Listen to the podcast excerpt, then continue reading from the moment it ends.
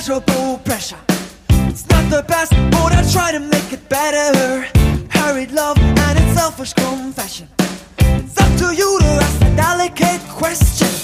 Just can't find that primary pleasure. Hallo und herzlich willkommen zu einer weiteren Folge des Ringfuchs Podcasts. Mein Name ist Marvin Mendel, an meiner Seite wie immer der Jasper. Hi. Hey.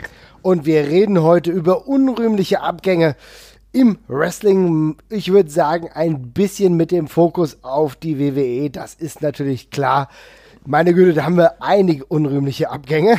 ja, wir haben, wir haben einige und trotzdem sind es im Laufe der Zeit deutlich weniger geworden. Also, aber gleich vorweg, ihr habt das Thema gewählt, also das ist quasi euer Wahlthema, was wir jetzt hier abhandeln. Ja, Marvin sagt schon, WWE wird der Fokus sein, weil ich denke, das sind einfach die bestdokumentiertesten Fälle, die wir haben und auch die, ja, äh, populärsten auch aus den letzten ja, 20, 30 Jahren. Darum liegt der Fokus dann da so ein bisschen drauf. Aber ja, da gibt es dann doch einige. Auf jeden Fall. Da ist es natürlich, dass wir die WWE dokumentieren bzw. hier besprechen, weil das den größten Impact hatte. Ne, darüber sind wir uns alle einig. Ja. Ne? Ja. Würde mal sagen, wir rollen es vielleicht das Feld so ein bisschen von hinten auf. Ja, eine, wo ich auch schon gedacht hätte, da gibt es niemals einen Comeback. Ja, war eigentlich beim Ultimate Warrior. Ja, tatsächlich, tatsächlich. Also Ultimate Warrior war der große, wird nicht mehr passieren Name, während ich Wrestling angefangen habe zu gucken tatsächlich. Das wirkte sehr, sehr abgeschlossen, es wirkte sehr vergiftet und äh, die Person hat ja auch wirklich äh, alles in ihrem, in ihrer Macht Stehende getan, um sich möglichst unwiederstellbar zu machen die ganze Zeit. Ähm, hat ja doch einige politisch sehr heftige Aussagen getroffen und dergleichen und der Abgang ist ja auch im großen Knatsch wirklich äh, vonstatten gegangen. Hätte ich nicht gedacht also bei allem Respekt hätte ich das wirklich niemals erwartet. Der Warrior, der ja auch zwischenzeitlich so ein bisschen, will ich mal sagen, verschwunden, mehr oder weniger, ja, war jetzt nicht so oft gesehen. Also ich meine, im Wrestling, da gab es ja immer mal wieder schon so leichte Anflüge, aber man hat ja auch gemerkt oder man hat auch gehört, dass er anscheinend wirklich jemand ist, mit dem es ein bisschen schwieriger ist, ja. Es gab dann mal kurz das Comeback äh, in der WWF damals noch, diese Mini-Fehde gegen Triple H, aber danach ging es dann nochmal zur WCW, da erinnern wir uns, aber das hat ja auch nicht so wirklich gut funktioniert. Das ist eine schöne Untertreibung, ja. Ja, ja das war, war ziemlich erbärmlich, was da 1998 passiert ist. Ich denke, das äh, würden wir alle ganz gerne vergessen. Ja. Es gab so ein paar Independent-Auftritte, so mehr oder weniger zehn Jahre später, 2008 war da so ein bisschen was, aber alles nichts halbes, nichts Ganzes, ja. Das weiß ich auch noch, gegen Orlando Jordan in Italien. Ja, genau. Ich glaube, es war Italien, war es nicht, oder war es nicht Barcelona? Ich bin mir nicht ganz sicher. Ah, oder das könnte sogar Spanien gewesen sein. Ja, genau. Nee, ich glaube, oder? Doch, ich war ja auf jeden Fall gegen Orlando Jordan. Das ist auf jeden Fall was ganz Absurdes im Grunde, ne? Du buckst nicht den Ultimate Warrior gegen Orlando Jordan, aber äh, wie auch immer, ja. Da haben sie anscheinend ein paar ganz interessante Ideen gemacht. Ähm, der Warrior, der ja dann seinen Namen auch wirklich aufgenommen hatte, um ihn tragen zu können, weil auch hier natürlich eine Rechtsstreitsituation vorgeherrscht hat. Warrior ist ein Gimmickname gewesen hat ihn sich ja in seine Urkunde hat schreiben lassen, damit er ihn auch dementsprechend nutzen konnte. Hieß ja dann zwischenzeitlich auch Warrior Warrior, wenn ich das richtig in Erinnerung habe, ne? Ja, genau. Ich glaube, das war der eingetragene Name, ja. Ja, ja. ja.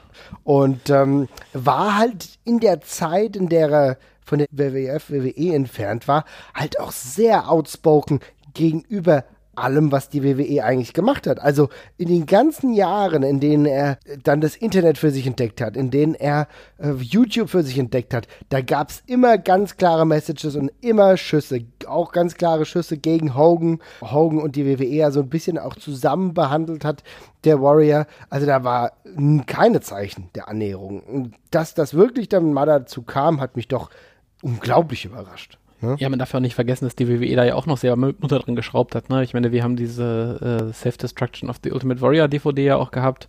Ja. Und das war ja eine beidseitige Geschichte. Also das, äh, die Brücken wirkten ja doch ziemlich abgebrannt, wirklich. Und äh, dass wir es dann doch nochmal gesehen haben, war schon ja, wirklich ein mittelschweres Wunder. Und das wirkte tatsächlich damals auch ein ganzes Stück surreal auf mich, als es dann passiert, das muss ich echt sagen. Und es war ja auch dann surreal, wenn man es noch einbettet mit dem dann kurz darauf äh, erfolgenden Ableben von Warrior. Ich glaube, einen Tag nach dem, nach seinem Auftritt bei Raw war es, ne? Mhm.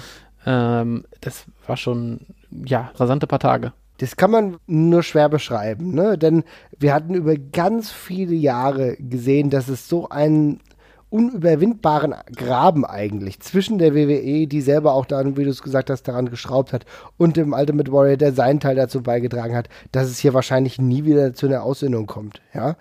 Und plötzlich war es aber so. Ich weiß nicht genau, das kann ich nicht hundertprozentig sagen, wer den ersten Schritt gemacht hat. Ich kann mir schon vorstellen, dass Triple H anscheinend da so ein bisschen involviert war, ja, der ja auch davor schon bei Bruno Sammartino gearbeitet hat. Ja, Bruno Sammartino war ja ebenfalls jemand, bei dem er nicht gedacht hat, dass er wieder überhaupt in den WWE Kosmos zurückkehrt, ja, muss man ja auch ja. sagen, der so entfernt war von all dem, was Sports Entertainment mittlerweile geworden ist, aber hat auch den Weg zurückgefunden, ja, hat seinen Seelenfrieden auch gefunden und selbst beim Warrior hat das irgendwann funktioniert.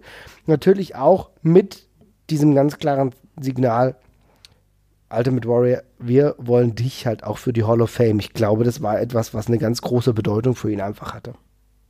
Ja, ohne Frage. Also es ist auch ein, also man kann zu der Person Warrior stehen, wie man möchte. Ich habe, ich habe mich, reiht mich da sehr dran an ihm als Typen, an vielen von seinen Aussagen, aber das ausgerechnet der Typ, der der ist halt Wrestling halt gewesen, einfach ein Stück weit, ne? Und mhm. irgendwie, ich habe das auch das Gefühl, er hat auch nirgendwo so anders selber reingepasst, so tatsächlich das war der fehlende Schlusspunkt, dass er in die Hall of Fame gekommen ist. Und äh, ja, der Abgang war dann halt tragisch, aber man kann es halt nicht anders sagen, auch ein Stück weit poetisch, auch wenn das für seine Familie natürlich trotzdem eine furchtbare Sache ist, aber es hat alles schon gruselig gut, nicht gut gepasst, aber ja, die Dinge haben sich so ineinander gefügt und es war äh, ein paar gruselige letzte Stunden danach. Also ja, ich finde ehrlich gesagt, hast du es gut gesagt. Es hat schon eine ja. gruselig, ja, aber auch irgendwo ästhetische Poesie gehabt. Das denke ich, kann man schon sagen, dass jemand, ja. der dann irgendwo vielleicht auch seinen Seelenfrieden gefunden hat, ja, ohne das jetzt zu romantisieren zu wollen, ähm, ja. mit der Aufnahme in der Hall of Fame, mit dem unglaublichen Feedback, was er von den Fans bekommen hat. Ja. Ne? Ich, ich tue mich immer nur schwer, genau, das ist halt die Sache. Also ich, ich tue mich immer ein bisschen schwer damit, weil es ist natürlich genau wie, wie du es gerade noch bestätigt hast, das ist halt so eine poetische, poetische Ästhetik oder so eine Schönheit, die dahinter ist, wie es so passiert. Andererseits denke ich mir auch so, ja, die Leute hätten bestimmt noch gerne 10, 20 Jahre weitergelebt und ihre Töchter und Kinder aufwachsen sehen und dergleichen. Darum ist es auch ein bisschen schwierig, aber ja, ich glaube, man weiß ja, wie wie, wie ich es gemeint habe. Und, äh, ja. ja, genau. Also ich meine, wenn du überlegst, dass das halt so viel auch überschattet hat, ne? Dass, äh, ja. dass du aber auch gleichzeitig sagen kannst, dass viel davon, was er in dieser Zwischenzeit gemacht hat, dann jetzt nicht mehr so die Bedeutung hat. Ich muss mal ganz kurz sagen, er war ja auch politisch einigermaßen aktiv und da auch in eher konservativ wirren Kreisen, will ich das mal formulieren, ja. ja also bis, bis, bis ultrarechten ja. Aussagen, die wir auch hatten und ähm, da war ja schon viel bei. Also es ist eine kontroverse Figur. Man, wenn man, wenn man die Nostalgie sich bewahren möchte, dann muss man da schon einiges ausblenden, aber ähm, ja. das ist äh, ein bisschen der Fluch unserer und der Branche, über die wir hier berichten. Ja. Das würde ich mal zusammenfassend sagen. Ich denke, so, so kann man es sagen.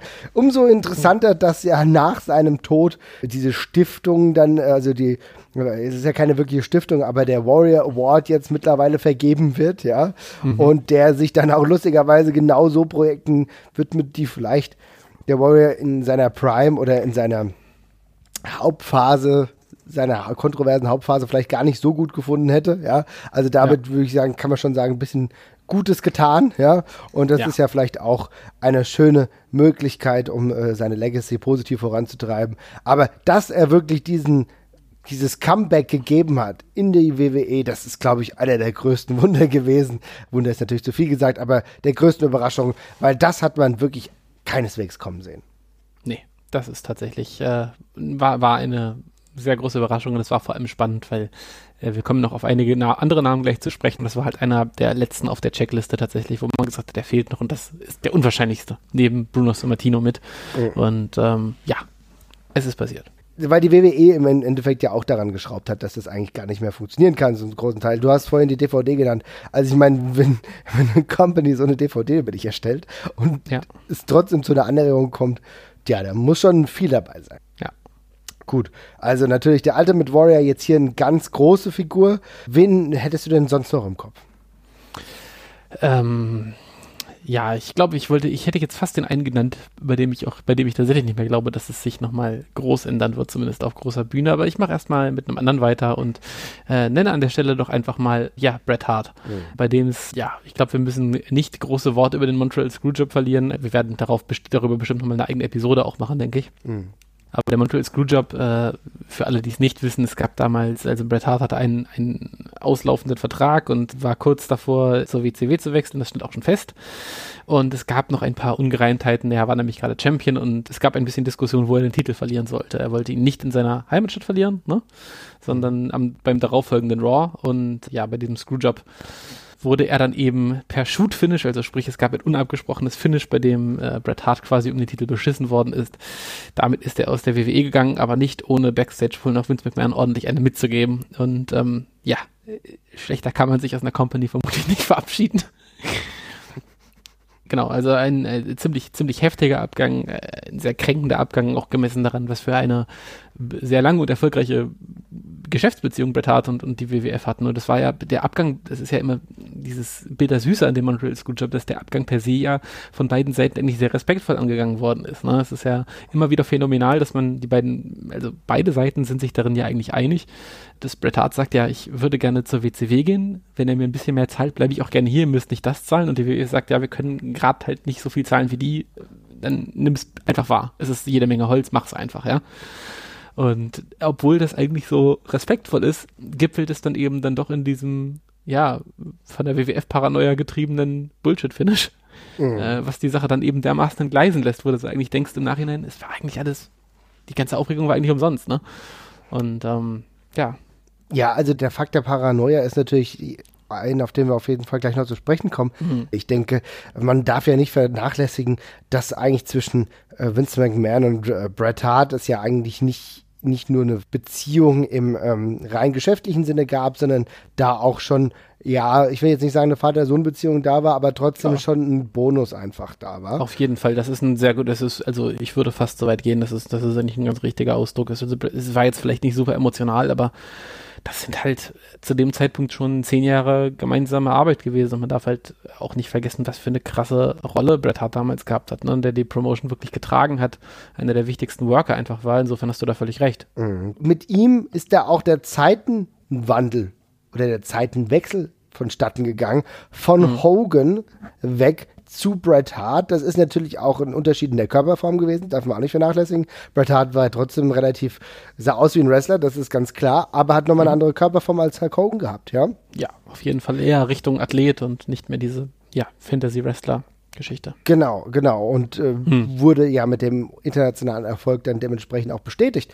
Aber äh, diesen Wechsel halt mit einer Person zu gehen, ist dann halt auch relativ markant. Und normalerweise hätten wir ja sagen müssen, braucht da keine Paranoia dementsprechend zu entstehen. Aber Vince McMahon sehr bedacht um sein Business, um es mal äußerst positiv zu formulieren, ja, mit der mhm. natürlich der Angst, äh, hier den Titel dann plötzlich bei der befeindeten Company zu sehen, ist er zu dem Äußersten gekommen, ja, und äh, hat dementsprechend Bret Hart aus seinen Ideen außen vor gelassen und hat das mit ähm, Earl Hebner und ähm, Shawn Michaels, dem Gegner von Bret Hart, ausgeklüngelt, um hier ein Finish einzuläuten.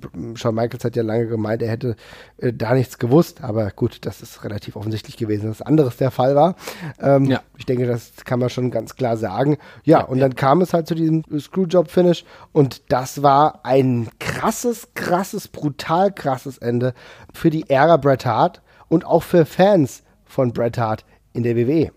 Mm, ja, auf jeden Fall. Und dann darf man ja nicht vergessen, was da alles noch danach passiert ist. Ich meine, Bret Harts WCW-Run ist, glaube ich, im äh, großen Gesamtbild seiner Karriere von der Betrachtung her zu vernachlässigen, kann ja. man, glaube ich, guten Gewissens sagen. Aber es gab noch die große Wrestling with äh, Shadows Dokumentation, die das Ganze relativ breit behandelt, die dann auch mit dafür verantwortlich ist, dass es diesen Vince McMahon Heel Charakter gab, der dann noch gestärkt worden ist, der dann, also diesen Mr. McMahon Charakter wirklich dann aufgekommen ist. Also es setzt wahnsinnig viele äh, Stellschrauben in Gang. Die Wrestling-Welt ist auf, wird auf einmal dreht sich deutlich schneller.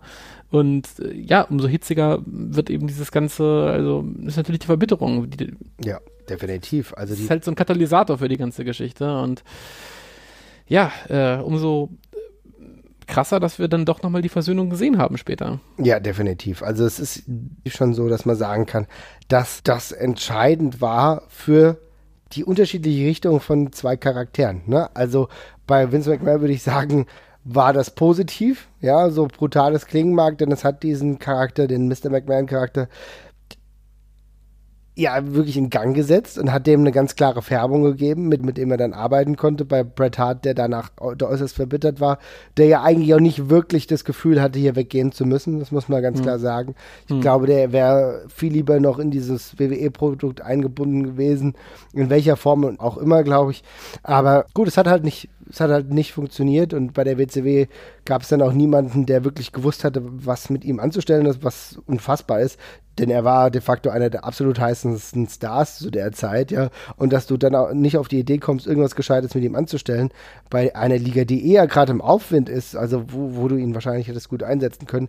Gut, das ist ein anderes Thema. Für ihn aber immer weiter die Verbitterung, viel Pech dann auch in der WCW gehabt, muss man sagen, auch im weiteren Verlauf. Aber irgendwann und man darf ja auch einen ganz wichtigen Punkt nicht vergessen. Das ist ja einer, der so vieles überschattet und wo es dann auch noch mehr Ärger gab. Und es war im Grunde der Tod von Owen Hart. Ja, eine der absolut markanten Punkte, die, die dieses, diese Beziehung, die eh schon total brüchig war oder die eh schon kaputt war, dann nochmal auf eine weitere Belastungsprobe gesetzt hat.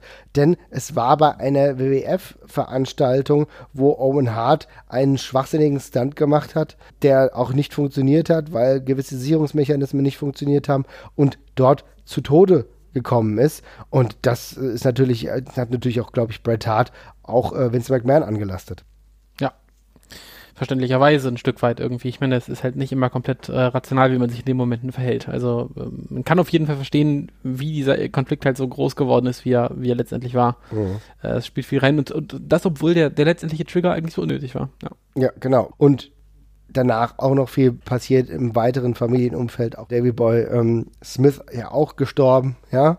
Also da mhm. sind ja auch im Familienumfeld ist da unglaublich viel Negatives passiert. Das äh, trägt jetzt keiner konkreten Schuld, außer wahrscheinlich die Person selbst, aber äh, trotzdem sehr, sehr viel Negatives. Aber irgendwann weiß jetzt gar nicht, ich kann jetzt nicht bestimmen, wer den ersten Schritt gemacht hat, ja. Ich würde im Zweifel schon sagen, dass es so die äh, Company aus Stanford war, die wahrscheinlich versucht hat, hier mal wieder ein bisschen vielleicht anzubandeln, aber auch gemerkt hat, dass es auch die, die Legacy Bret Hart auch wichtig ist, zu konservieren. Ich glaube, dass die WWE im Grunde da schon bedacht war, zu wissen, das war ein sehr, sehr großer Star. Der hatte auch einige gesundheitliche Probleme, was man auch nicht vernachlässigen darf und sie aber noch gleichzeitig die Möglichkeit gesehen haben, hier nochmal einen äh, Endpunkt zu setzen, einen positiven, oder? Ja, ja, äh, das war auf jeden Fall einfach eine, eine, also es war ein runder Abschluss, oder? Ich meine, es war ja, es ist, ich denke auch, dass es ein runder Abschluss war. Das hat jetzt in einem Match bei WrestleMania geführt, ähm, ja. dass, ob man da jetzt großartig drüber sprechen ja. muss, ja. Nee, aber, das, also klar, das ist eine kleine Sache im großen Gesamtbild und vielleicht auch hätte es in der Form nicht sein müssen, aber es war auf jeden Fall, keine Ahnung, es war halt ein, man hat den Fans halt nochmal die Hand gereicht und hat jedem Einzelnen erreicht, dass man da eben eben seinen eigenen Abschluss mit, mit findet und dafür hat das super gut funktioniert, finde ich. Genau, und aber auch in den Nuancen hat es ja gut funktioniert. Ja. Denn du hast ja nicht nur jetzt nochmal ein Abschlussmatch gehabt, wo natürlich alles ausgeschlachtet wurde, was du irgendwie zwischen Vince McMahon und, und Bret Hart irgendwie reinbringen konntest natürlich unter den Bedingungen, den physischen Bedingungen, die nicht optimal waren.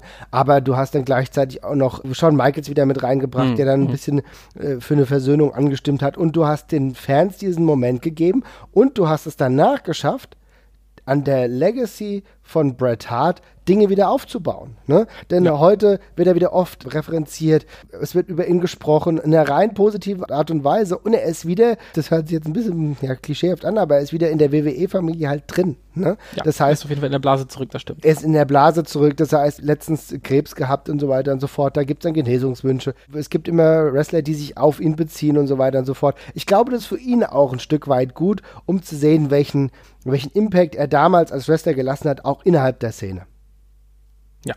Nee, es ist, ist auch wirklich einfach äh, ja, ein beruhigender Abschluss für einen als Fan, dass es eben jetzt nicht mehr im bösen Blut zu Ende gegangen ist, sondern ja, dass man dann eben einfach die Sachen in der Vergangenheit gelassen hat und sich dann wieder angenähert hat. Ja. Das ist auf jeden Fall eine schöne Sache, ja. Aber auch hier wieder eine Doku, interessanterweise, die eine gewichtige Rolle eigentlich gespielt mm, hat, ne? Weil gewaltig, with gewaltig. Shadows war schon, wie soll ich sagen, ein Ausrufezeichen. Also ich musste, ich habe die damals gesehen, Wrestling with Shadows war schon eine Doku, die hart war. Also die auch an meinem Glauben ein wenig, ja, Zweifel genährt hat, um es mal so zu sagen. Das hört sich jetzt an, wie als wäre das hier eine Religion, aber da waren ja viele Aussagen auch dabei von anderen Wrestlern, von anderen auch, die Dinge durchaus kritisch gesehen haben und äh, auch, auch Momente, wenn ich daran denke, ich glaube, da gab es so eine kleine Sequenz von Baron Drawsoft Draws, der dann später im Rollstuhl gelandet ist, der bei Vince McMahon war und äh, Kotzen üben sollte. Kannst du dich daran noch erinnern? Oh, ja, vage, ja. Ja, weil das war zwischenzeitlich, das war zwischenzeitlich sein Gimmick, dass er kotzen sollte. Das hat man ah, dann irgendwann ja. wieder gescrapped, ja, ja verworfen. Ja. Aber äh, weißt du, diese Absurditäten, die dann auch gut damit reingespielt haben, zu zeigen, was hier eigentlich los ist. So, weißt du, was, was für eine verrückt, also verrückt wirklich im Wortsinne, ne?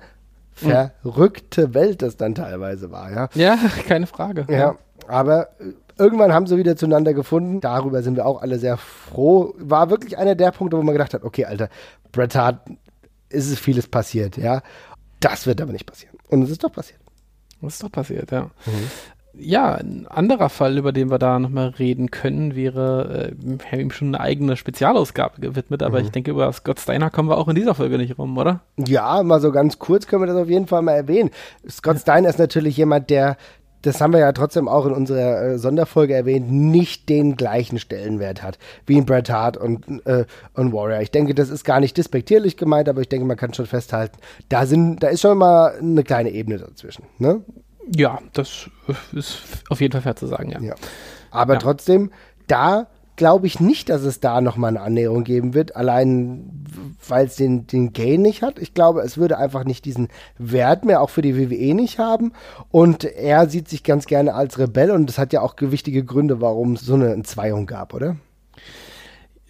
Ja, wobei ich das, also ich, im Grunde basiert das eigentlich alles nur auf Aussagen von ihm, was man da bisher ja, darüber weiß. Ne? Sagen, ich meine, ja. das ist halt, also ich, er halt, war halt damit verletzt und nachdem sein Run eigentlich schon total im Sande verlaufen ist, wurde er dann eben während seiner Verletzung entlassen, vermutlich weil er eben auch ein, ich kann mir vorstellen, einen sehr, sehr lukrativen Vertrag gehabt hat. Mhm. Ähm, und da ist er eben rausgegangen und danach hat er natürlich behauptet, es wäre, es wäre gegen ihn halt, also er wäre halt boykottiert und sabotiert worden von Triple H.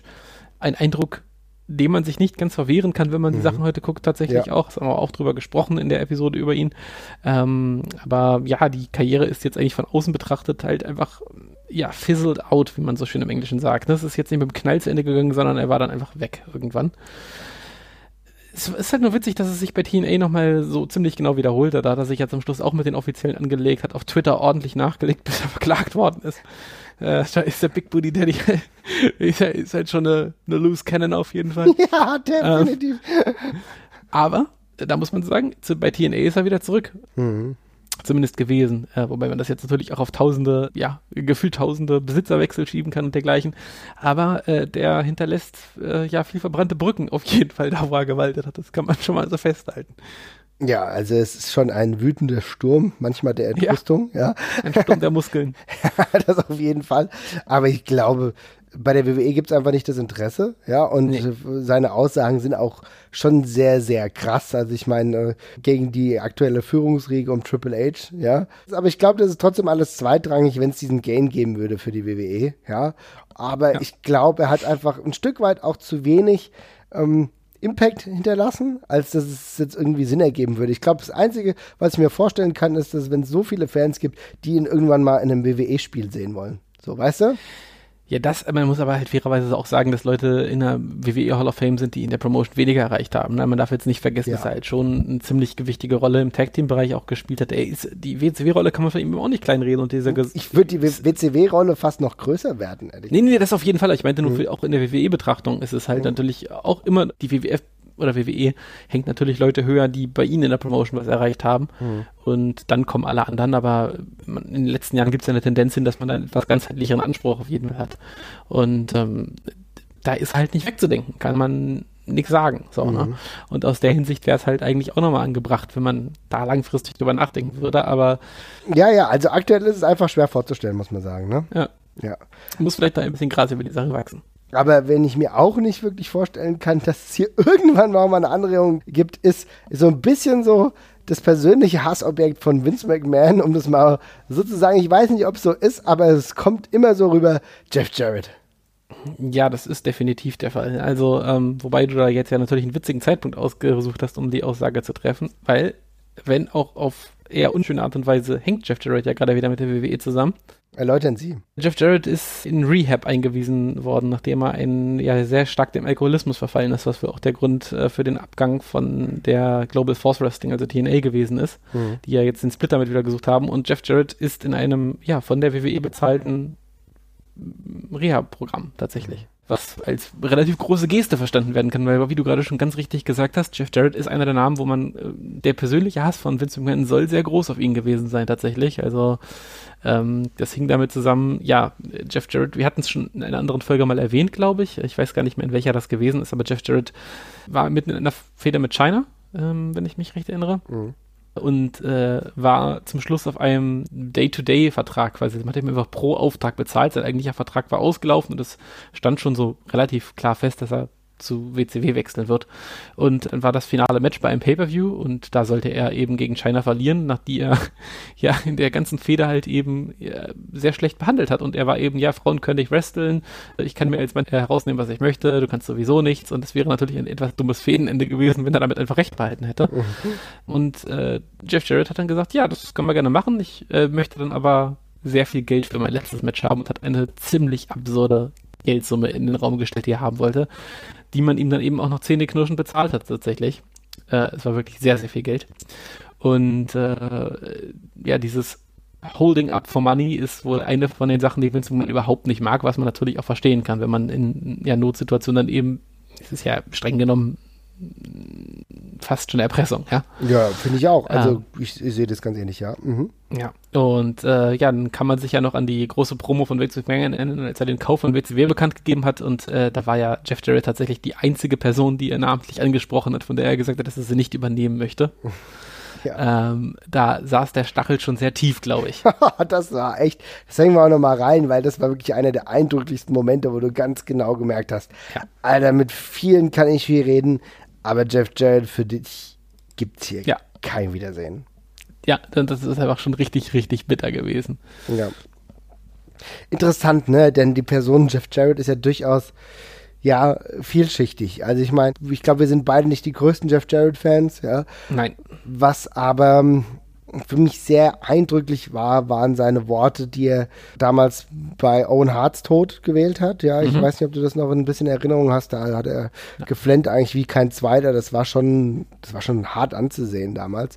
Und ähm, ist ja dann auch kurze Zeit später dann gegangen zur WCW. Die hat dann eine respektable Karriere gehabt, wenn man das so sagen kann. Und war immerhin auch jemand, der dadurch, dass es halt diese Kontraposition gab, gezwungen war, neue Dinge zu entwerfen. Ne? Also mhm. man kann Jeff Jarrett ja wirklich viel vorwerfen, aber mit, dadurch, dass er halt nicht keine Chance mehr hatte, in die WWE reinzukommen, hat er gedacht, muss ich irgendwas anderes machen. Und er macht genau das, was sein Vater auch gemacht hat, mit, auch mit ihm zusammen eine Promotion geführt. Ne? Promotion hat Jerry Jarrett auch schon früher geführt und dann gab es ja die Entwicklung von TNA, über die wir dann zu späterer Zeit äh, oder demnächst nochmal sprechen werden in einer gesonderten TNA-Ausgabe. Also es hatte auch was Positives, ja. Aber in mhm. den ganzen Jahren gab es ja keinerlei Annäherung. Ne? Es gab, und das muss ich sagen, auf einer professionellen Ebene, vielleicht habe ich vieles nicht gehört, aber es gab auf einer professionellen Ebene eigentlich kaum offizielle Statements, sowohl von der einen als von der anderen Seite. Du hast ja von Jeff Jarrett eigentlich kaum öffentlich Worte gegen die WWE gehört, oder? Ich, also mir ist jetzt nichts bewusst. Ich, mir ist jetzt kein Shoot-Interview bewusst, ja. wo er dagegen heftig, äh, kann gut sein, dass es das gab, aber es war, er war jetzt auf jeden Fall nicht einer von denen, der durchgehend in den Medien war und die WWE geslammt hat. Also das äh, war sicherlich nicht der Fall, nee. Nee, wollte ich nur mal auch mal positiv erwähnen. Äh, ja, es gibt ja, sehr, Fall, sehr viele, völlig richtig. Es gibt sehr viele Kontrabeispiele und dafür war das dann schon in Ordnung, aber trotzdem, die ganz klare Kontraposition ist eigentlich allein durch Vince McMahon hergestellt worden ich finde es gut, dass jetzt zumindest auf dieser Ebene die Basis da ist, um, um, ihm zu helfen. Man muss mal halt auch ganz klar sagen, ist aber auch wieder ein bisschen Selbstschutz. Ne? Denn ich glaube, die WWE will auch nicht überhaupt noch jemanden negativen in den Schlagzeilen haben, der mal bei der WWE angestellt war, um hier einen Drogentod zu haben. Also ich, das hört sich jetzt blöd an, ne? aber ich glaube, die WWE ist schon sehr bedacht, auch auf Publicity-Wege zu sehen, jemand, der auch mal Intercontinental Champion war, Jeff Jarrett war mehrfacher Intercontinental Champion, hat eine gewisse Historie gehabt, ähm, dass man dann sagt, okay, da tun wir was und äh, die Problematik äh, von Jeff Jarrett ist halt auch schon, ja, hinreichend dokumentiert einfach. Ah ja, auf jeden Fall. Also ich muss mal dazu sagen, also dass die WWE dieses äh, Rehab-Programm bezahlt, das ist jetzt tatsächlich ja auch keine Einzelheit. Also es gibt Ich glaube, ein paar Fälle, wo sie es tatsächlich nicht mehr machen, ähm, das sind dann Leute, die ja entweder danach oder während ihre Probleme sich wieder also relativ hart mit der WWE angelegt haben, also sich an Massenklagen und dergleichen beteiligt haben. Ich habe mal gehört, dass sie bei Perry Saturn angeblich nichts mehr zahlen. Mhm. Und bei Sunny haben sie, glaube ich, auch aufgehört. Und das ist aber irgendwie ein Stück weit auch verständlich, weil die Frau eben halt schon sehr viele Chancen bekommen hat und gleichzeitig dann eben, ja, lieber auch noch Pornos dreht und dazu noch äh, halt dauernd gegen die Promotion wettert und da ist natürlich dann irgendwann auch mal das Maß voll offenbar für die Leute, die das bezahlen. Und zusätzlich noch politisch auf sehr fragwürdigem Terrain ja. rumschwimmt, was dann nochmal ja. auch nicht so positiv für die Promotion sein kann. Ne? Korrekt, mhm. ja. Aber ansonsten sind sie da eigentlich immer schon sehr, sehr zahlungswillig und äh, geben eigentlich jedem auch nochmal eine dritte, vierte und fünfte Chance, wie man an mehreren Leuten gesehen hat darum ist es jetzt vielleicht nicht unbedingt als Annäherung zu verstehen, aber es ist auf jeden Fall schön zu sehen, dass das Tischtuch nicht so zerschnitten ist, als dass man äh, da dann Vorhalt macht. Also insofern, ja, ist es gut für ihn und äh, an Jeff Jarrett alles, alles Beste und dass er sein Leben auch in der Hinsicht wieder auf die, auf die Kette bekommt. Ja, definitiv. Hoffen wir es, hoffen wir es. War vor einigen Jahren äh, mal bei der WXW hier in Deutschland. Äh, das war dann gar nicht so verkehrt, ja. Äh, mhm. Das war ja auch relativ kurzfristig, als er kam. Aber das sind ja Überleitung, denn er hat wen ersetzt? Denn er hat, wenn ich richtig denke, Del Rio ersetzt, ne? Ja, richtig. Das wäre nämlich der nächste auf meiner Liste gewesen. Wow. Und da kommen wir jetzt zu der nächsten Person. Äh, ich glaube, die aktiv daran schraubt, nie wieder bei der WWE arbeiten zu können. Ja. Ja es gibt auch je, kaum jemand, also wahrscheinlich so Scott Steiner, aber ansonsten gibt es kaum jemand, der sich so öffentlich andauernd äußert und gleichzeitig aber selbst andauernd schlechte Performances abliefert, was man auch nicht vergessen darf, weil Del Rio ist ja jemand, der sich sehr, sehr klar gegen die WWE positioniert, auch ein schwieriges Verhältnis hat, aufgrund der Tatsache, dass er ja äh, mit äh, Page zusammen ist. Aber ja. ähm, Del Rio ist jemand, der sich sehr, sehr ja, wortreich gegen alles, was in der WWE passiert und insbesondere auch Triple H äußert, Vince McMahon glaube ich auch, aber ich glaube nicht, dass es da irgendwann nochmal eine Rückkehr gab, aber das habe ich da auch schon gedacht in der Zeit zuvor. Und zwischenzeitlich kam er dann wieder und hat sogar mal den US-Title geholt, ja, und jetzt ist er wieder weg, also keine Ahnung, Vielleicht drückt die WWE da auch drei Augen zu, aber muss auch sagen, dass der letzte Run, den er gehabt hat, der war auch schlecht ja, das war nichts mehr. Die Rückkehr war überraschend auf jeden Fall, tatsächlich ja. sehr überraschend. Und dann hat er sich sehr schnell wieder dem Niveau vor seinem Abgang genähert, muss ich sagen. Und äh, ja, alles, was du gerade auch angesprochen hast, was danach, davor kam, tja, da schraubt er schon mit großer Mühe an da, daran, dass man ihn nicht mehr zurückholen kann. Ja. ja also die beiden haben, haben ja. nun wirklich eine, eine, eine relativ schmerzlich anzusehende Beziehung, also zumindest eine in der Öffentlichkeit sehr schmerzlich anzusehende Beziehung. Das, da liegt einiges im Argen. Ob das jetzt alles äh, stimmt, was durch die Tabloids halt immer geht, sei mal dahingestellt, aber äh, ein Teil davon, den man sieht, da benehmen sie sich auf jeden Fall nicht sonderlich erwachsen, das kann man, denke ich mal, vorsichtig so ausdrücken. Und das wird dann halt langsam schwer. Ja.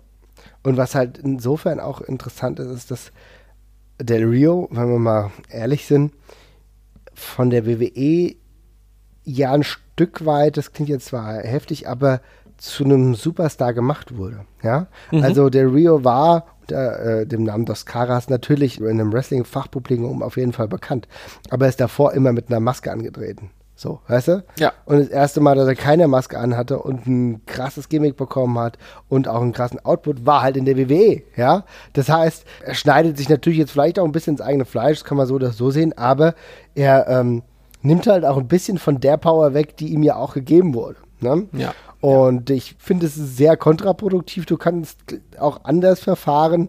Aber ähm, ich kann mir nicht vorstellen, dass es da nochmal eine Rückkehr gibt, was aber auch einfach damit zusammenhängt, dass er auch ein anderes Verständnis vom Konsum diverser Dinge hat, ja, als glaube ich selbst in der Company. Sehr diplomatisch. Ja, ja. Und ich glaube nicht, dass es da einfach nochmal eine Rückkehr gibt. Und wenn wir ganz ehrlich sind, kannst du es auch darauf runterbrechen, wie seine letzten Ringleistungen waren.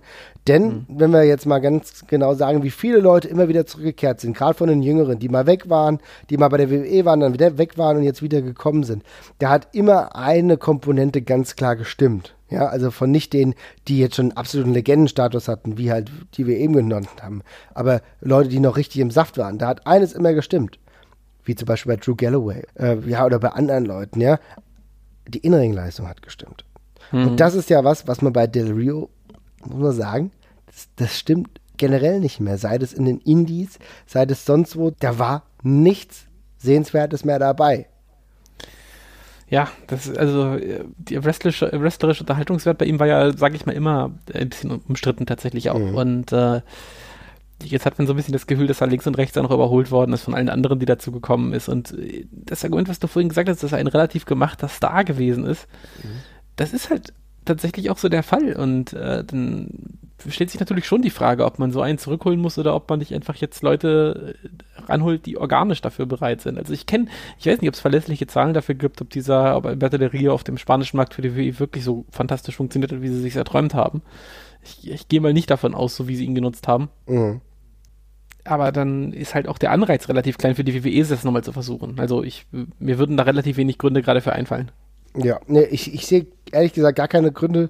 Du hast so viele Möglichkeiten, du hast ein anderes Talentpool. Natürlich ist Del Rio jetzt schon ein Name und von den Stories, die wir ja von anderen Podcasts vielleicht auch mal hören, so amerikanischsprachigen, englischsprachigen Podcasts, die ja schon sagen, ja, also Del Rio ist aber schon in Mexiko eine richtig große Hausnummer, ja. Und wer war das, der letztens irgendwie ein bisschen was dazu erzählt hat, der gesagt hat, dann wurden wir in sein Haus eingeladen, ein riesiges Anwesen und dann hat uns ein Butler irgendwie begrüßt. Keine Ahnung, ich habe da irgendwas in dieser Richtung mhm. letztens gehört. Also das das, hat sich schon so angehört, als wäre das halt schon eine riesige Hausnummer. Aber das alles äh, heißt nicht automatisch, dass das irgendwie riesige Zahlen für die WWE abwirft. Gerade wenn halt die Innenring-Komponente oder auch die Bereitschaft nicht mitspielt. Das ist ja genau der Punkt. Del Rio macht nicht den Eindruck, als äh, bräuchte man hier großartig darüber nachdenken, ja. dass er zu großartigen Storylines bereit ist. Ne? Fairerweise muss man sagen, der erste Abgang, der war ja tatsächlich nur bedingt seine Schuld. Ne? Mhm. Also wir haben jetzt wir haben den Grund ja jetzt glaube ich gerade gar nicht genannt, oder? Nee. Da hat Del Rio tatsächlich wohl ein Mitarbeiter von der WWE äh, ja backstage äh, hart geohrfeigt oder niedergeschlagen. Da gehen die Berichte ein bisschen auseinander, nachdem dieser angeblich einen ja rassistischen Witz gemacht hat. Mhm. Und infolgedessen wurde Alberto Del Rio dann entlassen, was damals auch ein ja für einen denke ich verständlichen Aufschrei gesorgt hat, dass wenn ja derjenige, der sich gegen den rassistischen Witz wert, in Anführungszeichen, dass der dann aus der Promotion entlassen wird. Das ist jetzt letztendlich nicht der Grund gewesen, dass, es, dass wir jetzt da sind, wo wir sind. Danach gab es ja nochmal die eine Rückkehr. Alles, was jetzt, über was wir jetzt eben gerade schon angedeutet haben, das wird dann jetzt wohl eher der dauerhafte Grund dafür sein, dass das eher nichts mehr wird. Und äh, ja, und dann ist es halt auch so. Ne? Also ich meine, das nochmal, wie gesagt, haben wir eine andere Stufe. Wir hangen uns hier so gerade so ein bisschen runter, ja, so von der, ohne das jetzt negativ zu meinen, von der Wertigkeit, ja. Ja. Aber es gibt noch ganz andere. Und jetzt nochmal ein kurzes, ich will nicht, weiß nicht ganz genau, ob es ein positives Beispiel ist. Also es ist, es gab so die Annäherung, aber so richtig nochmal einen nächsten Schritt konnte man dann leider nicht mehr gehen. Aber ich wollte trotzdem einfach mal drüber sprechen. Und zwar der Macho Man, Randy Savage, der mhm. äh, keinen wirklichen also, ja, also, es war jetzt kein wirklich krass unrühmlicher Abgang, muss man sagen. Ja? Nee. Es war eigentlich sogar, ist es per se sogar ein relativ schöner Abgang gewesen. Also es ist immer noch ein relativ rührender Moment für mich, wie Vince McMahon da ähm, äh, relativ, also als Kommentator sitzt und relativ unspektakulär versucht zu verkünden, dass Randy Savage die Promotion verlassen hat, was hm. komisch ist aus heutiger Zeit, ne? wenn, man ja. das so, wenn man das so sieht, dass das on-air bekannt gegeben wird und äh, doch sichtlich bewegt ist von der ganzen Geschichte. Ja, und weil da war es im Endeffekt so, deswegen ist unrühmlich jetzt gar nicht so wirklich treffend, da mhm. äh, gab es die Ausrichtung halt äh, Randy Savage auch nicht mehr absolut in seiner Prime gewesen. Es gab auch, ja, wie will ich sagen, es gab jetzt die Anweisung, aber es gab schon die freundliche Empfehlung, vielleicht mit einem Top zu wresteln, also mit einem Shirt zu wresteln, ja, mhm. weil äh, es waren nicht mehr ganz so viele Muskeln da, man hat schon gemerkt, das ist eine leichte Altersentscheidung. Deswegen ist er auch immer öfter am Kommentatorenpult aufgetreten mit äh, ja. Vince McMahon zusammen. Ähm, Laut Bruce Pritchard übrigens auch auf klare Empfehlung von oben. Also man hat ihn schon äh, freundlich, aber bestimmt versucht, in die Richtung des Kommentators zu drücken, weil es irgendwie einfach nicht mehr so ganz gepasst hat und ja. Er hat sich in dieser Rolle aber nicht ganz gesehen. Genau, was irgendwo schade war, weil er hat einen guten Job gemacht. Ja, wir mhm. werden irgendwann nochmal auch über Kommentatoren sprechen. Aber ich fand, er hat einen richtig coolen Job gemacht. Er ist natürlich auch eine geile Stimme gehabt.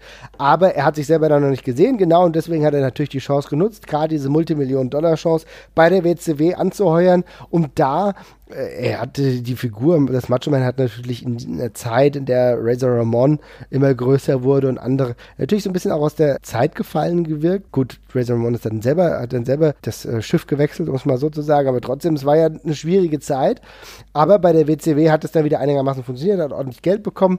Es gab aber trotzdem keinerlei Annäherung in der Folgezeit. Also auch als die WCW kaputt gegangen ist, beziehungsweise von der WWE aufgekauft wurde, gab es keinerlei Annäherung in, Nee, in der nee. Anfangszeit. Es gab sogar schon ein bisschen Antipathie vom Macho Man, was man so gehört hat. Ne? Ja, genau. Trotzdem gab es dann, nachdem alles ein bisschen ruhiger wurde, wir erinnern uns ganz kurz an dieses merkwürdige Rap-Album, was Ja. äh, der Macho Man gemacht hat, wo aber eigentlich im Fokus seiner Betrachtung äh, Hulk Hogan stand. Ja, Hulk Genau, Hogan, das ist, das, das ist, das ist auch wahnsinnig witzig, weil irgendwie hat man das heute gar nicht mehr so präsent. Ich habe auch immer im Kopf, irgendwie Randy Savage und WWE war schwierig, aber eigentlich war es nur Randy Savage gegen Hogan und das WWE-Ding hing so als Anhängsel damit dran, mehr nicht. Genau, das, genauso kann man das sagen. Es hing als Anhängsel mit dran, mit alten Gedankenbildern, die vielleicht irgendwie da verhaftet waren. So nach dem Motto, ja, Hulk Hogan war immer so der Number One-Typ für McMahon und so weiter und so fort. Weißt du, solche, also so, solche äh,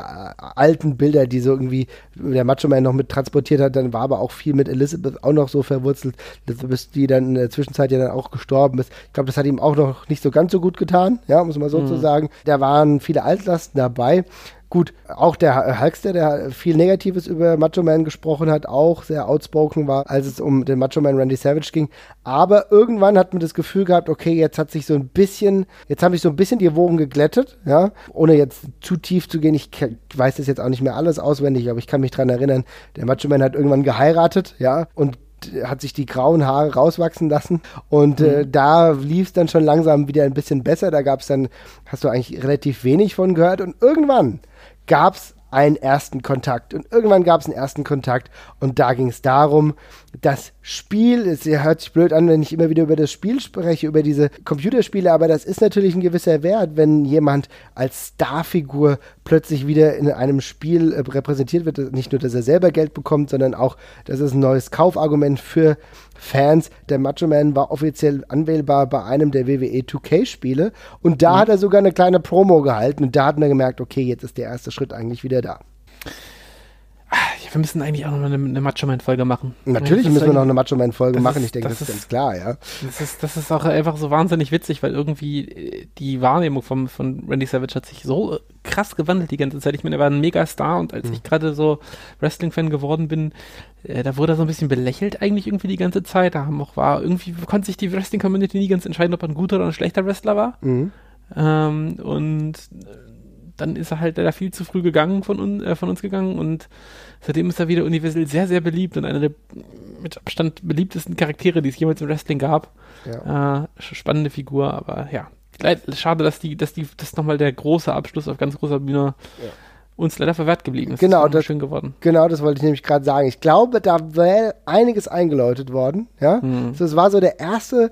Äh, Das war ja, das war, das darf man nicht vernachlässigen. Das war ein Riesending damals, als äh, der Ja. Macho Man plötzlich diese kleine Promo gemacht hat. Du hast gedacht, meine Fresse, krass, krass. Das, Ja. das war wirklich so einer der letzten Momente, wo du denkst, wow, okay, puh, dass das wieder was wird. Und ich glaube, das wäre Full Circle gelaufen. Ich kann mir schon vorstellen, dass es irgendwann auch in der normalen Hall of Fame ähm, ja, Introduction gemündet hätte. Dazu kam es dann erst Jahre später, ohne den lebenden Macho Man, was ein bisschen schade ist. Aber ähm, ja, auch er hat irgendwann den Weg, zumindest sein Antlitz beziehungsweise seine Gedanken haben den Weg wieder zurück in die WWE gefunden. Ne? Ja, ja, genau. Gut, eine Person will ich noch nennen, dann kommen wir auf die letzte wahrscheinlich. Und zwar Okay. will ich noch ganz kurz auf Paul Heyman zu sprechen kommen. Oh ja, das ist auch tatsächlich eine interessante Geschichte. Ja, fang doch mal an.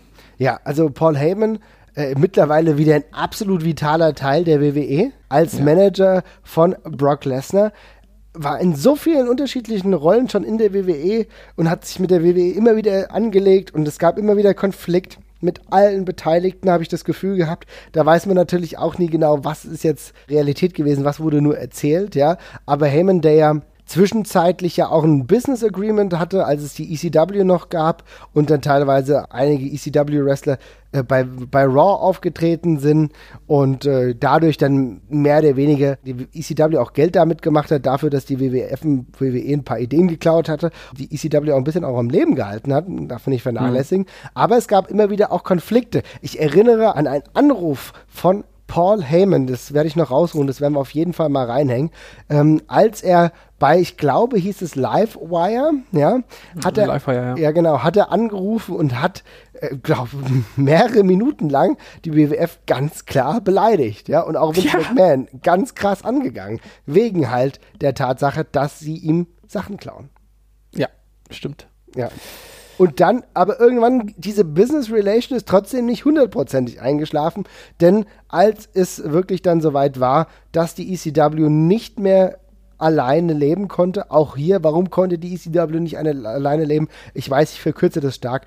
Also wir müssen darüber auch nochmal gesondert sprechen, aber die WWF hat sich mhm. halt auf den Spot gesetzt, auf den TV-Sender, den die ECW eigentlich hatte. Und da gab es immer weniger Raum zum Leben für die ECW. Deswegen ist, hat es auch mit dazu geführt, dass die ECW eigentlich raus aus dem Business gekehrt wurde. Hat ja auch selber schwierig gehabt äh, mit den TV-Verträgen und so weiter und so fort. Ja, und äh, als es dann die ECW nicht mehr gab, wurden dann die Rechte, die, die Filmrechte an die WWF dann verkauft. Und irgendwann ist Paul Heyman damals noch als Teil äh, der Invasion, dann kam nämlich die ECW Invasion dazu, reingekommen. Da gab es ja auch das eine oder andere, an was man sich noch gut erinnern kann. Das äh, ECW One Night Only hieß es, ne? Genau. Genau, war ja also das zumindest das erste und ich glaube das zweite war auch noch in Ordnung. Danach war es relativ zu vernachlässigen. Hat ja dann teilweise ja. ja. hat ja dann teilweise auch als Gimmick Owner der ECW gearbeitet, war dann aber auch als Kommentator, ja, war Teil von Jim Ross bei dem magischen WrestleMania 17 Event, einer der mhm. teilweise besten Kommentatoren muss man sagen, ich bin ein ganz, ganz großer Paul Heyman-Fan und auch am Mikrofon fand ich ihn herausragend gut. Und dann, äh, wie gesagt, dann aber auch Manager von Brock Lesnar gewesen, dann wieder lang raus gewesen. Auch immer mal wieder so kleine Sticheleien. Ähm, ja. Aber irgendwie, aber irgendwie so den, den Weg zueinander hatten sie nie komplett verloren. Trotz der Tatsache, dass es wirklich Konflikte gab. Oder es gab doch Konflikte. Oder denke ich mir das jetzt ja alles aus? Nein, nein, es gab sehr große Konflikte. Also, also wenn man so ein bisschen sich mit der Paul, Person Paul Heyman beschäftigt hat, dann weiß man, dass er auch wirklich keine, äh, keine glatte Person ist, äh, keine einfache Person und teilweise auch keine ganz gerade Person. Mhm. Ähm, und es gibt reichlich Geschichten, wie er sich mit, besti mit bestimmten Sachen in die Haare bekommen hat mit den Leuten. Es geht bei kreativen Entscheidungen los. Also damals bei der ECW-Ausrichtung hatte Paul Heyman eine äh, sehr klare Vorstellung davon, was er da machen möchte mit dem Brand. Also er hatte auch eine ja, Fehleinschätzung, die man oft vorfindet, dass er eigentlich ursprünglich wieder die alte ECW aufleben lassen wollte. Ähm, das hat er natürlich nicht vorgehabt, oder hat, nicht natürlich, aber hat er nicht vorgehabt, weil die ECW war eben damals so spannend, weil sie eben das genau war, was Pro Wrestling nicht geboten hat. Mhm. Dadurch, dass die WWE sich aber so ein bisschen angenähert hat an die ganze Geschichte, wäre der äh, Appeal ja weg gewesen. Stattdessen wollte er eben aus der ECW halt so eine leichte Shoot-Fighting-Promotion machen. So ein, so ein, ja, so ein bisschen, äh, so ein, also so ein bisschen eine Mischung aus modernem, tollen Indie-Wrestling und ein bisschen Shoot. Mhm. Äh, also, also ein bisschen, glaub, also war vielleicht so ein bisschen das, was manchmal vielleicht bei der WXW mit ein bisschen so passiert. So ein bisschen geht es in die Richtung, ne? Also ich glaube, die Antwort liegt sogar näher, weil es ist im Grunde, glaube ich, ziemlich genau das, was, was NXT heute ist. Ähm, NXT hat jetzt vielleicht diesen, diesen Shoot-Faktor nicht so drin, diesen Shoot-Wrestling-Faktor mit mm, MMA oder dergleichen, aber wir sind jetzt eben auch schon ein paar Jahre weiter. Ähm, und ich glaube, jetzt ging es einfach vor allem darum, das Indie-Wrestling so ein bisschen aufzufangen. Aber ich glaube, er wollte halt einfach wieder eine aktuelle Strömung, die es im Wrestling gab, eben gewinnbringend bündeln. Mhm. Und ähm, ja, das wäre vermutlich auch eine gute Idee gewesen. Hat ihm damals ja auch quasi Kurt Engel mit rübergeschickt, mit dem man sowas so ein bisschen hätte machen können und so. Äh, aber äh, es war eben von, von der WWE so nicht gewünscht. Die wollten eben einen dritten, eine dritte Show einfach nur haben, ohne viel, äh, ohne viel Tamtam. -Tam. Und Paul Heyman ist da relativ meinungsstark und dann kommt es da eben immer zu Reibereien. Mhm. Und äh, dann gibt es halt noch so lustige Geschichten wie Paul Heyman, der sich in die Telefonkonferenzen einhackt, äh, die, die da im Backstage laufen und dann Paul Heyman, der nicht weiß, dass eine Nachricht kommt, wenn man aus sich aus Telefonkonferenzen ausloggt, die alle hören. Und äh, das kann ich auch nochmal verlinken, da gibt's, es hat er auch selber mal erzählt, aber es ist sehr schön, wie Paul Heyman andauernd lauscht, was die nächsten Wochen gebuckt werden soll, damit er selber einen Vorteil hat als Writer. Und dann geht er raus und alle anderen in Telefonkonferenz hören eben has left the conference. weil er seinen Namen nicht eingesprochen hat, aber alle wissen, dass da einer war. Und, einfach, und was Frau Heyman auch nicht weiß, auch wenn er seinen Namen nicht gesagt hat, man kann natürlich nachgucken, von welcher Nummer sich da eingewählt worden ist. Und äh, ja, das war eben auch so ein bisschen kritisch. Also das war schon, ähm, gab schon ziemlich einen Knatsch, kann man nicht anders sagen. Aber er bringt eben gerade heutzutage was mit, was, was, was raus ist im Wrestling. Ne? Also diese mhm. Art, Art des Managers ist eben Also die Kunst des Managers ist eben, ist eben eine aussterbende Kunst. Und äh, er ist halt nicht zuletzt ganz gewaltig dafür mitverantwortlich, dass Brock Lesnar halt Brock Lesnar ist, wir den halt kennen und, und lieben. Ja. Und er ist halt insofern halt auch ein Wrestling-Chameleon mit mhm. einem unglaublichen Wissen, Wrestling-Fachwissen, ist wahrscheinlich im, im, Gegensatz zu dem anderen Wrestling-Chameleon, was mir einfällt, Jim Cornette, auch noch ein weniger kontrovers, muss, hört sich blöd an, aber ich glaube, wenn ich die beiden gegenüberstelle, dann muss ich sagen, ist äh, vielleicht Paul Heyman doch noch ein bisschen massentauglicher, ja? Auch wenn das wahrscheinlich ja. trotzdem schwierig ist, aber Jim Cornette ist dann nochmal halt zwei Nummern derber, ja. Und, ein Relikt halt auch, ja. Ja, und ein Relikt. Und ich würde sagen, dass Paul Heyman einfach progressiver ist. Ja. ja. Und ja. dementsprechend der Company gut tut. Und da merkt man dann auch wieder, na klar, dann stirbt die Promotion halt gewisse kleine Tode, wenn sie das große Ganze behalten kann. Ne? ja, ja. Und deswegen gibt es aktuell einfach wieder Paul Heyman als belebendes Element. Aber auch das, was er macht, macht er gut und da sind wir alle sehr dankbar. Ich wollte das ja. Positivbeispiel nochmal anbringen. Nee, es ist ja richtig so. Es ist auch wieder spannend, weil er hat sich ja tatsächlich auch nicht verbogen. Es ist ja genauso geblieben wie eh und je und trotzdem hat er irgendwie seinen Platz gefunden. Also diese Brock Lesnar-Paul Heyman-Geschichte ist schon eine spannende Art der Doppelabhängigkeit irgendwie. Stimmt, ja. Es bedingt sich irgendwie so gegenseitig selbst und ich ich würde fast vermuten, dass auch man, dass man Paul Heyman nicht jedes Mal unbedingt gerne mit zurückgenommen hätte. Das kann das ist so gut sein, ja. Mhm. Das glaube ich jetzt schon, aber das Brock sagt, der dann, doch, ihr nehmt den mal schön mit. ja. Ja, kann schon ich glaub, sein. Ich glaube schon, dass wir Paul einstellen. Ja, genau. Das kann ich mir auch gut vorstellen. Aber überlegen wir, und jetzt kommen wir zu der Person, über die wir jetzt gleich noch sprechen, und zwar CM Punk. Ja, aber kommen wir. Mein Gott, das float ja ineinander heute hier. Ja, aber kommen wir zu CM Punks Heel Run auch. Und da war es schon wichtig, dass plötzlich jemand wie Paul Heyman da ja, auf, jeden, auf jeden Fall. Ja. Ähm, Paul, Paul, Heyman, also was, was irgendwie komisch ist, weil äh, das Letzte, was äh, CM Punk ja eigentlich braucht, ist, ist ein Mouthpiece, ne? ja, also jemand, richtig. der für ihn redet, weil es ist, ist, eigentlich ist es Quatsch, aber eigentlich ist es dann umso geiler, wenn halt jemand, der äh, eigentlich sogar alles selber beleidigen könnte, sich dafür noch jemand anders holt, weil er möchte sich ja die Finger nicht schmutzig machen. Ähm, hat auch sehr gut gepasst, ja. Herausragend, herausragend gut gepasst. Und jetzt, wie gesagt, jetzt sind wir bei dem Punker, ja, jetzt sind wir bei der Person.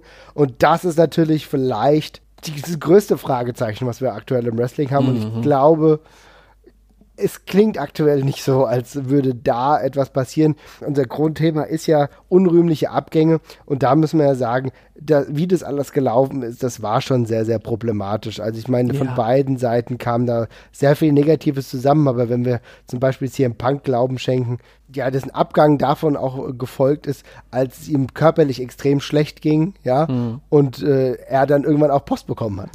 Ja, äh, also klar, diese, äh, es gibt diese, diese, diese sagenhafte Story um seine, um seine Staph-Infection, die ja dauernd falsch diagnostiziert wird, dann muss er eben dauernd verletzt wresteln, also mit kaputten Schultern und kaputten Armen und äh, es ja, geht immer weiter und weiter und es ist schon sehr witzig, weil im Gegensatz zu vielen anderen Namen, die wir gerade schon genannt haben, wie Scott Steiner oder auch Randy Savage, äh, CM Punk war halt noch ein echt integraler Bestandteil zu dem Zeitpunkt, als das Ganze vor die Hunde gegangen ist. Ne? Mhm.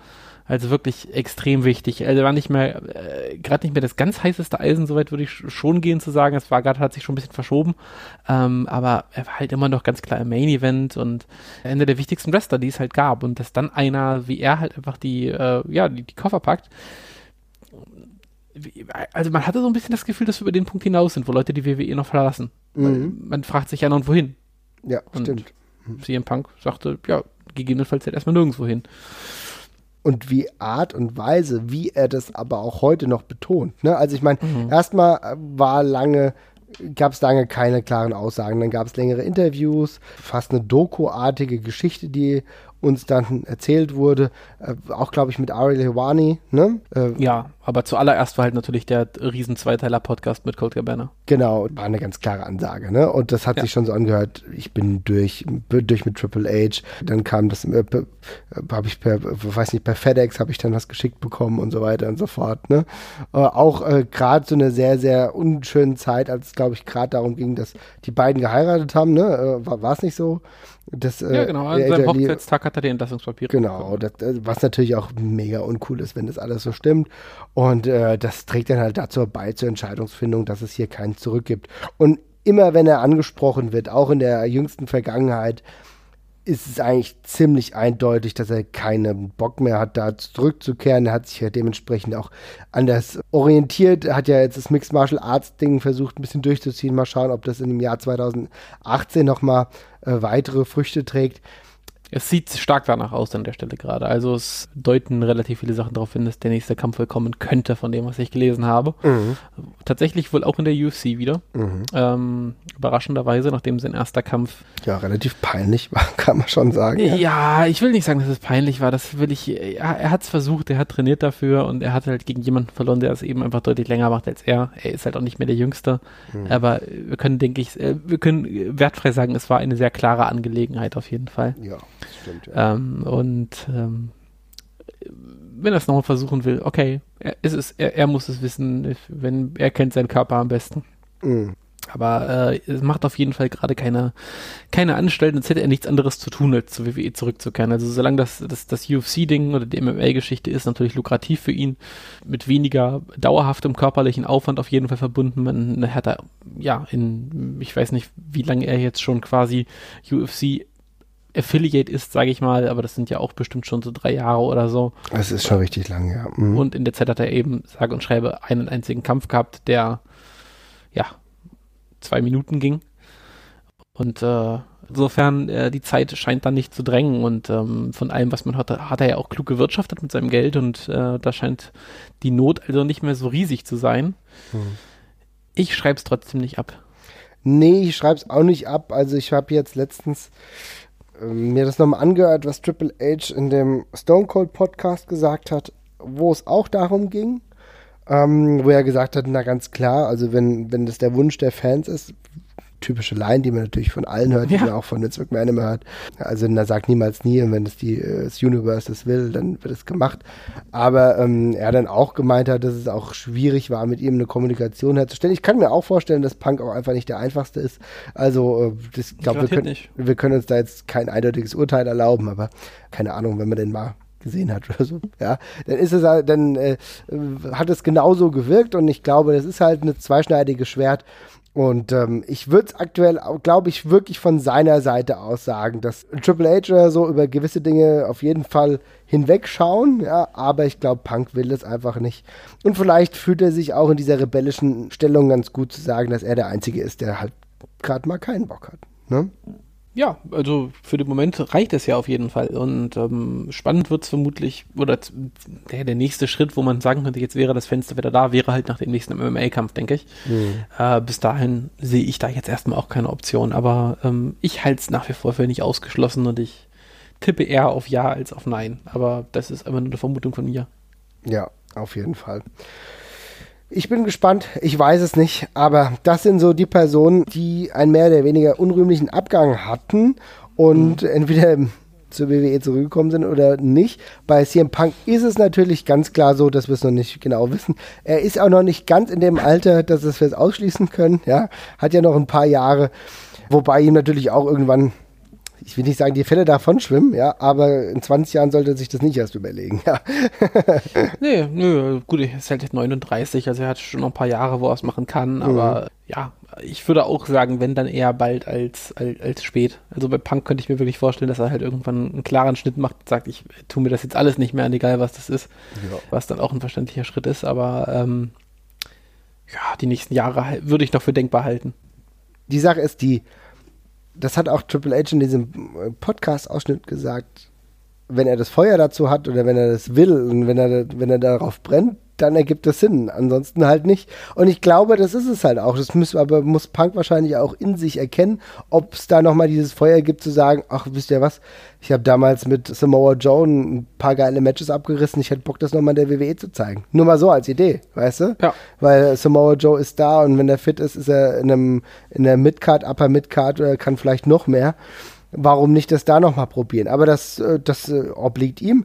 Wir sind auf jeden Fall gespannt, wenn es so weiterläuft. Sagt uns aber mal, wen wir vergessen haben. Vielleicht haben wir ja einen ganz wichtigen vergessen. Äh, dann schreibt uns bei Twitter, schreibt uns bei Facebook oder schickt uns eine Mail. Und ansonsten würde ich sagen, wir hören uns in der nächsten Woche wieder. Jesper hat mich gefreut. Ja, mich auch. Ihr hört jetzt die Planetoids mit Afforded. Und ich würde sagen, macht's gut. Bis bald. Ciao.